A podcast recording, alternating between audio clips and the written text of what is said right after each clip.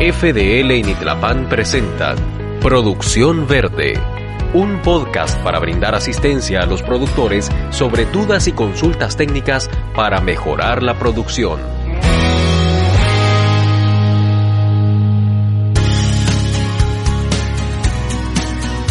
Buenos días, buenas tardes, buenas noches, bienvenidos a un episodio más de su programa Producción Verde, desarrollado por el proyecto Agrofinanzas Climáticamente Inteligentes de la Alianza Nitlapan FDL. El día de hoy me acompaña Isidro Barbosa Toribio, asesor de Nitlapan, para hablar del tema del uso de los bioinsumos en cultivos de café. ¿Cómo está, don Isidro? Muy bien, gracias.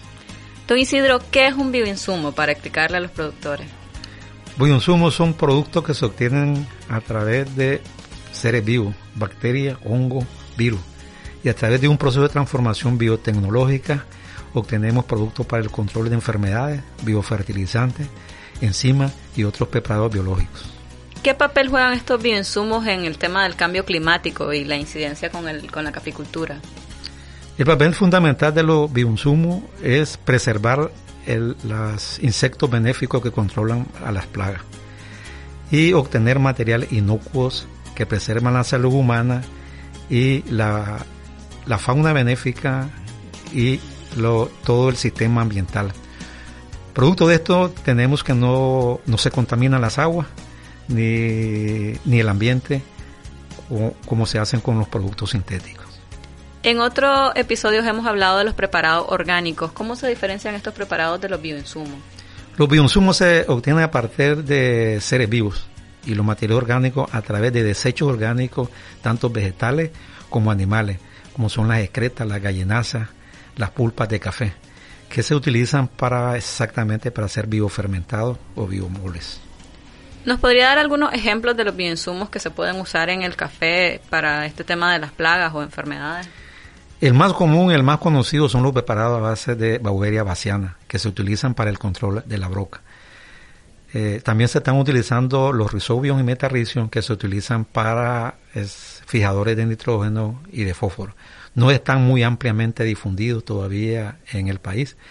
En cambio, los productos orgánicos están más ampliamente difundidos por el productor porque lo realiza dentro de su finca con los materiales que posee su propia finca, como son la pulpa de café, la gallenaza y los desechos de vegetales que a través de compostaje pues obtienen abonos orgánicos y algo otros productos que sirven para el control tanto de enfermedades como de plagas.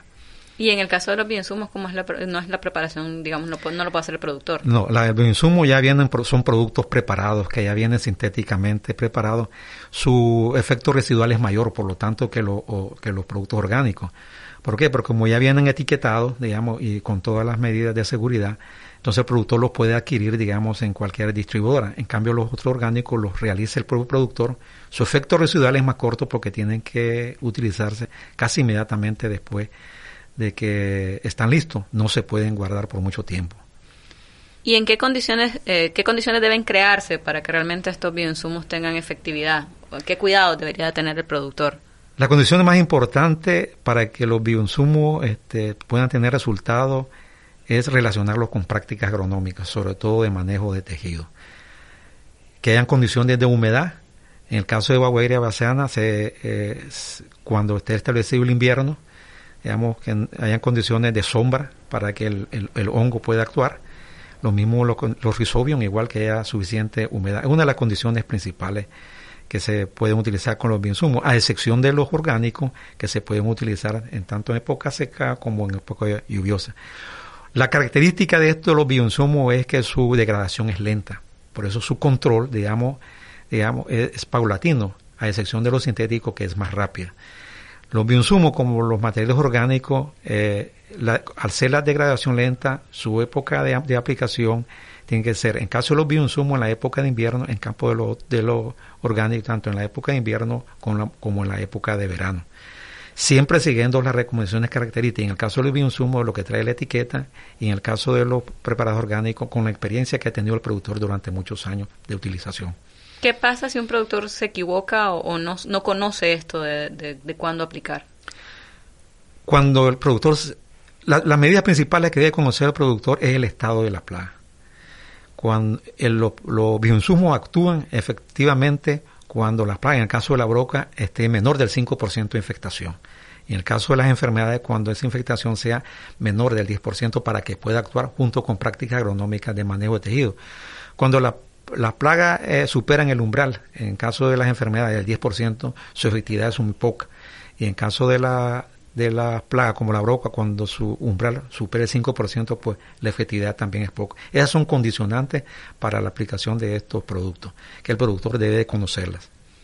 ¿Qué le sugeriría a los pequeños productores para utilizar realmente ampliamente estos bioinsumos?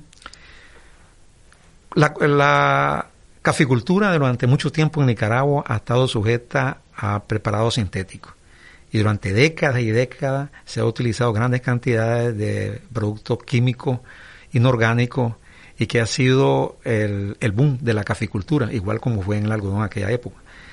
Por lo tanto, digamos, eh, cambiar la mentalidad de la noche a la mañana es un poco complicado.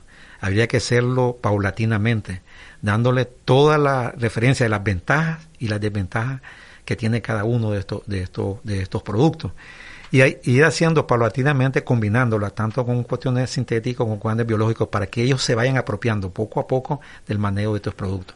Sobre todo en la época de aplicación, la forma de aplicación y las prácticas agronómicas que deben ir acompañadas para que estos productos tengan la efectividad necesaria, digamos, en el control de plagas y de enfermedades. Esto es, debe ser eh, una información que el productor se le debe ir dando paulatinamente. Por ejemplo, el uso excesivo de productos orgánicos como eh, organofosforados eh, para control de broca ha hecho que las plagas del minador en el café se disparen en la época de verano. En lugar de controlarla. Y sea incontrolable. En caso de, amo, al utilizar bioinsumos, preservamos la fauna benéfica y el, y el minador se controla este, biológicamente en forma natural. Esa es una de las ventajas que, tiene el uso de los bioinsumos, por eso hay que saber cuándo aplicarlos. También con los productos de los bioinsumos no se pueden aplicar este, insecticidas, porque como son organismos vivos, matan al organismo vivo.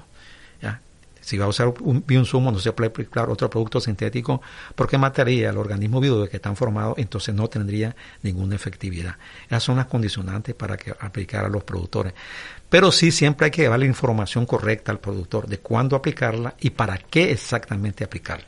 ¿Dónde pueden eh, acudir los productores para tener esta información correcta? Pues a todos los técnicos de Nitrapan, que saben, todos los técnicos de Nitrapan que están en las diferentes zonas pueden acudir correctamente. O a mi persona, digamos, que pueden contactarme a través de Nitrapan. ¿Es costoso el aplicar bioinsumos, el, el recurrir a, esta, a estas prácticas? No es costoso. El bioinsumo no es costoso. Lo que pasa es que en el mercado nacional se disponemos de muy poco bioinsumo. Todavía en Nicaragua disponemos un poco, de un poco bioinsumo, por eso su difusión no ha sido tan amplia. Pero relativamente no es costoso. Los materiales orgánicos tampoco son costosos, pero requieren un poco más de trabajo porque se realizan dentro de la finca. Pero esta combinación, digamos, puede hacer mejorar la producción y reducir el costo, por ejemplo, en insecticidas o en, cosas químicas. Sí, el, el, uso de insumo de material orgánico reduce el uso de, productos sintéticos, lo cual eso es importante porque preserva la salud humana y el producto que se obtiene es inocuo y de mejor calidad. Eh, en caso del café, digamos, la calidad juega un papel muy importante para su exportación. Le agradezco mucho, don Isidro. Les agradecemos a ustedes por escuchar este episodio de Producción Verde. Les invitamos a visitar nuestra página de Nitrapan y de FDL para tener más consejos de cómo mejorar su producción y reducir sus costos. Muchas gracias. Reducir sus costos. Muchas gracias.